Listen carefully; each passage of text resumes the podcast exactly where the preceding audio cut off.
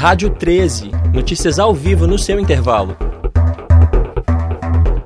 Começa mais uma edição do Boletim Rádio 13, uma realização dos alunos do quinto período de jornalismo da PUC Minas. As principais notícias de política, cidade, saúde, educação, internacional e tecnologia a partir de agora. Hoje é sexta-feira, 23 de setembro, são exatamente 8 horas e 41 minutos. Política. Prisão de Guido Mantega em São Paulo dura menos de 6 horas. O ex-ministro da Fazenda foi preso por volta das 7 horas e 50 minutos da manhã de ontem, enquanto acompanhava sua esposa em uma cirurgia no Hospital Albert Einstein, em São Paulo. O mandado de prisão temporária foi feito na 34ª fase da Operação Lava Jato, que investiga a contratação de duas empresas para a construção de plataformas de exploração de petróleo.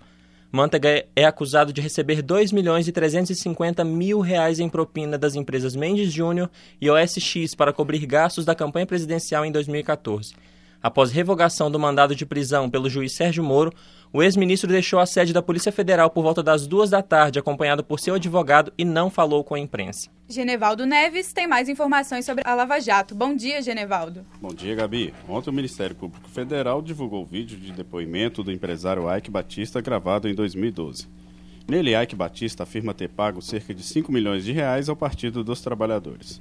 O pedido partiu do então ex-ministro da Fazenda, Guito Mantega, que também fazia parte do Conselho Administrativo da Petrobras. Voltamos ao estúdio, Gabriela. Obrigada, Genevaldo. Belo Horizonte registra mais um caso de febre maculosa. Mais informações com a repórter Sara Sattler. Bom dia. Belo Horizonte registra mais um caso de febre maculosa. Um funcionário da aeronáutica de 54 anos relatou que encontrou um carrapato no corpo depois de um passeio na orla da Pampulha. Este é o segundo caso da doença registrado na capital neste ano. O funcionário já teve alta e já retornou ao trabalho. O Ministério da Saúde informou que não há nenhum, nenhum alerta ou indicação de surto da doença. Saúde. Pesquisadores dos Estados Unidos produzem vacina de DNA contra o vírus da Zika. Os primeiros resultados são favoráveis. Mais informações com Márcia Regina. Bom dia, Márcia. Bom dia, Caleb.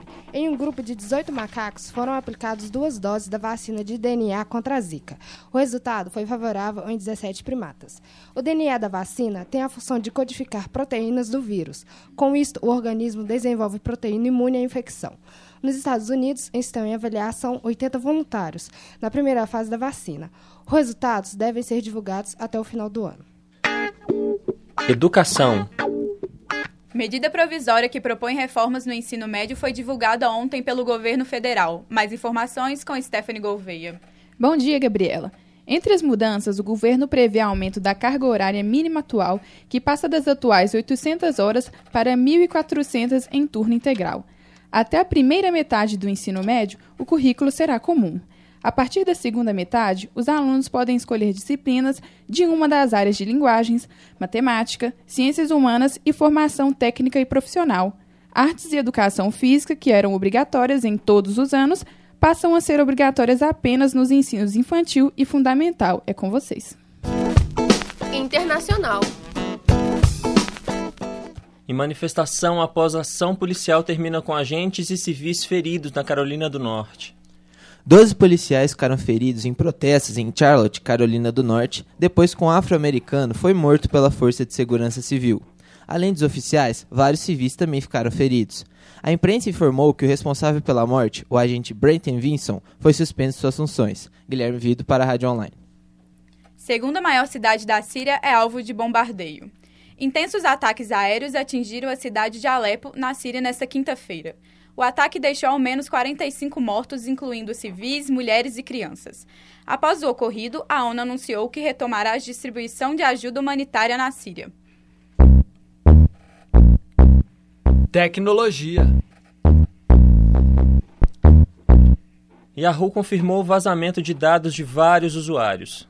Segundo a empresa norte-americana, mais de 500 milhões de contas foram alvo de hackers em 2014. Entre os dados roubados estão nomes de usuário, endereços de e-mail, números de telefone, datas de nascimento e senhas, além de questões para verificação de segurança. A Yahoo recomendou que usuários mudem suas senhas se não o fizeram desde 2014. A empresa afirmou ontem que a investigação não encontrou evidências de que sua rede ainda seja alvo de hackers. Karine Pereira para a Rádio 13.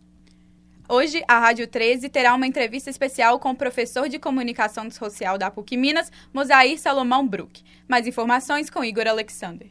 Acompanhe a partir das nove e meia da manhã desta sexta-feira, na Rádio Online, a entrevista com o professor do curso de jornalismo da PUC Minas, Mosaí Salomão Brook.